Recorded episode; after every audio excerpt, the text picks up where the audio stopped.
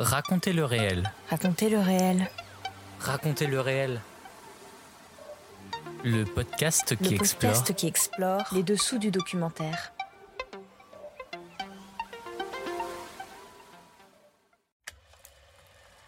hors série, le FIPADOC continue.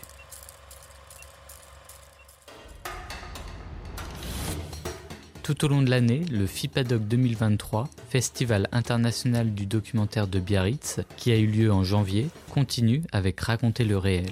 Nous sommes allés à la rencontre de 18 réalisateurs et réalisatrices qui ont été sélectionnés. Aujourd'hui, je reçois la réalisatrice Marie Cisorne, sélectionnée dans la catégorie Jeune création du FIPADOC 2023, et qui vient nous parler de son premier court-métrage documentaire Après le rouge.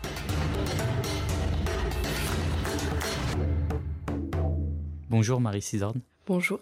Pouvez-vous euh, nous présenter donc ce court-métrage qui s'intitule Après le rouge? Alors Après le rouge, c'est un film que j'ai réalisé en Corse euh, dans le cadre de mes études avec euh, le grec et l'université de Corse.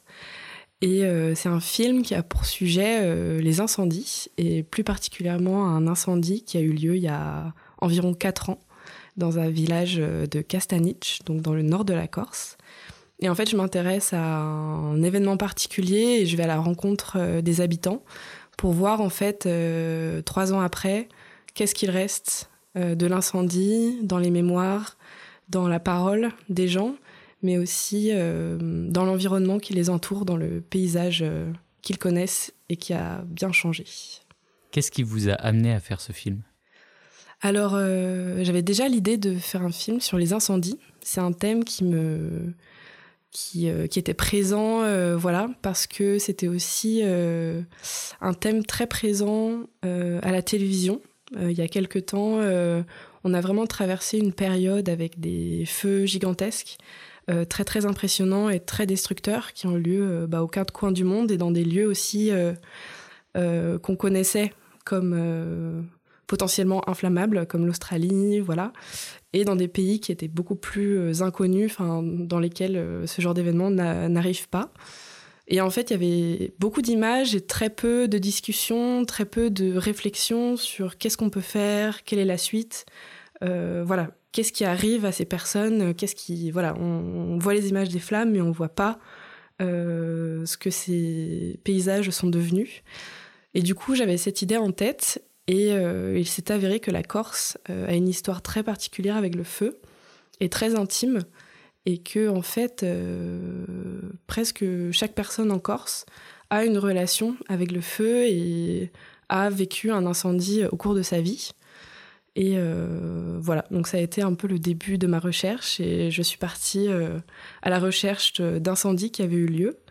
Et c'est comme ça que j'ai trouvé voilà cette histoire, ce lieu particulier qui m'a tout de suite euh, tout de suite frappée. Et en fait, euh, c'est là que j'ai réalisé que enfin le film se passerait euh, se passerait là. On écoute un extrait de votre documentaire Après le rouge, produit par l'Université de Corse Pasquale Paoli et le grec. C'était un bruit terrible. C'est ça, c'est un bruit assourdissant. On se parlait, on hurlait. Et je me rappelais, il y avait un pauvre chien qui nous avait suivis. Il voulait que je vienne vers lui, alors je venais vers lui et je le caressais comme un nouveau-né. Et c'était un berger des Pyrénées, un gros chien, pas. Il était terrorisé, le pauvre, terrorisé. C'était le 3 janvier, et finalement j'étais torse nu à 11h du soir, et je transpirais.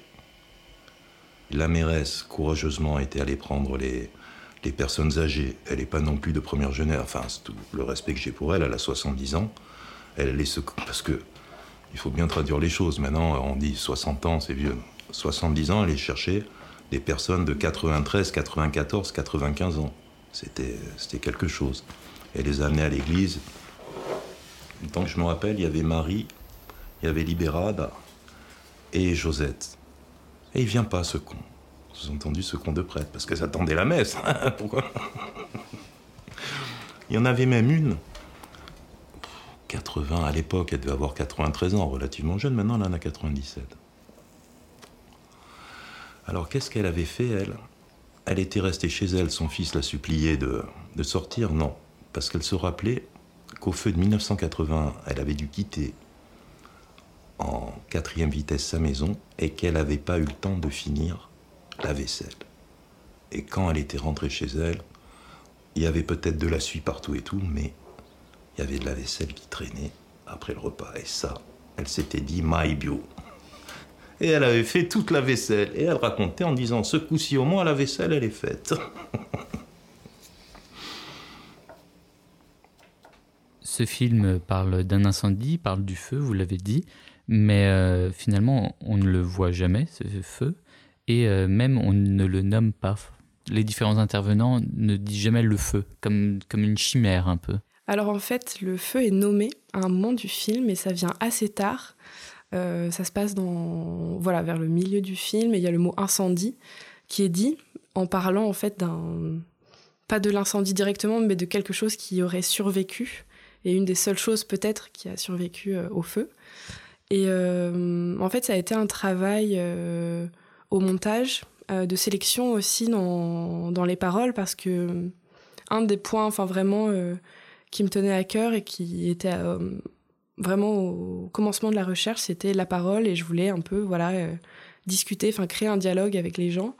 Et euh, comme on parle de traumatisme, de quelque chose qui s'est passé, comment cette parole allait justement traiter de cet événement qui est une catastrophe, qui est quelque chose, je l'ai découverte aussi presque impossible à décrire ou très difficile à décrire.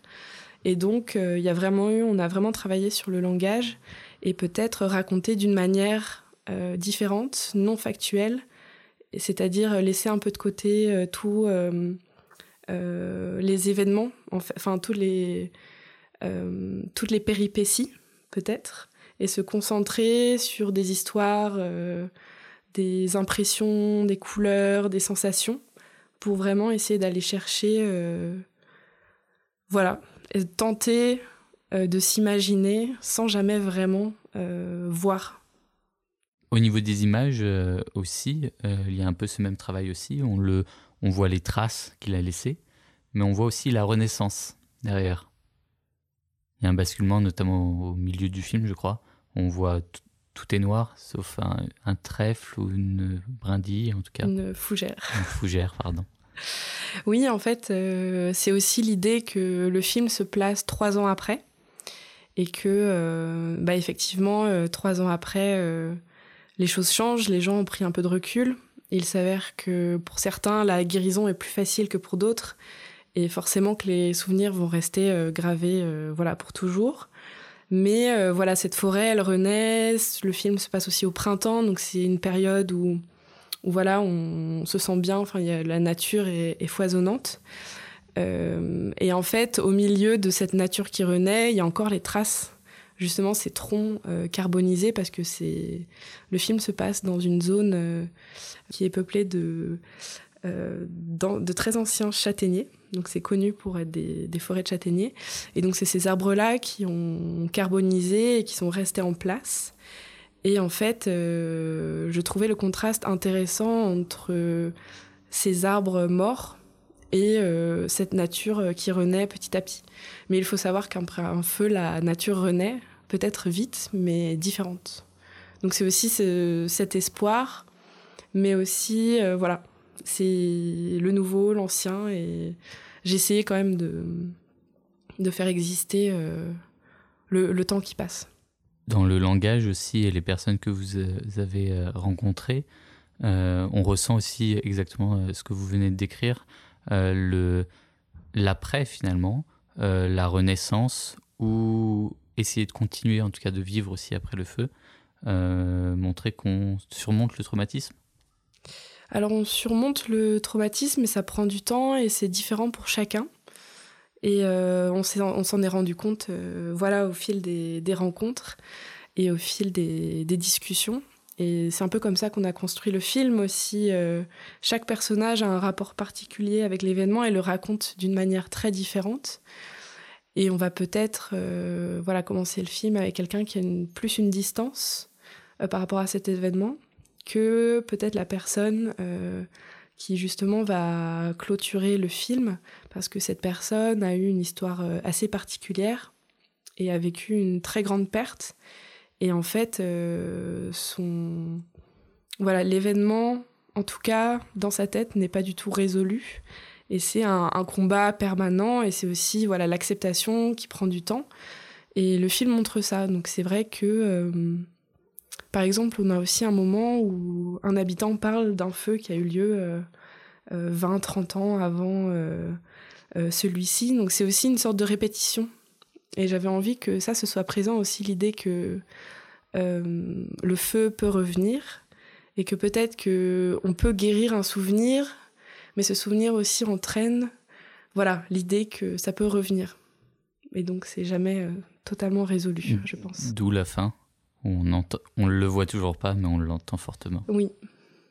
Donc ça, le, la fin, c'était un choix. Euh, en fait, on avait un enregistrement de son de l'incendie, euh, téléphone. Et du coup, la question, c'était est-ce qu'on l'utilise? Voilà, est-ce qu'on met du son? Euh, euh, Voilà, qu'est-ce qu'on fait? Et en fait, on a décidé plutôt de travailler un peu, euh, faire un peu un design sonore avec des, des enregistrements qui sont pas directement des enregistrements d'incendie, mais qui font penser un peu parce qu'on a eu des descriptions justement de qu'est-ce qui se passe. il y a des bruits assez intéressants. On s'attend, enfin, quand on n'a pas vécu un incendie, on ne sait pas comment ça résonne en fait. Et du coup, l'idée, c'était aussi de donner, voilà, pas de L'idée n'était pas de recréer l'incendie parce que le film parle du fait que c'est impossible en fait à décrire. Euh, mais euh, voilà, créer un, aussi un pas un contraste, mais entre l'image et le son, qu'il se passe quelque chose et que l'image prenne presque vie, on va dire. Euh, mais voilà, que ce soit pas non plus une image directe, filmée, que ce soit l'image et le son qui créent, encore une fois, une sensation, plus que euh, le témoignage réel, peut-être, de l'incendie. Pour conclure, s'il fallait mettre en avant un élément de votre film, peut-être une phrase, un passage précis, qui vous a marqué ou pour donner envie aux, auditeurs de, le voir, ce film, quel serait-il? C'est dur de sélectionner une partie du film. Euh, parce que voilà, à chaque fois que je revois le film, j'ai l'impression de retourner dans ce village et c'est voilà des souvenirs très forts pour moi. Mais euh, oui, je parlerai euh, d'un personnage qui a vraiment des histoires très singulières et pas vraiment tristes, mais voilà assez humoristiques quand même. Et je pense que ça vaut le coup d'écouter ce qu'il a à dire. Donc euh, ce sera euh, mon extrait. Merci Marie Cisorne. Merci.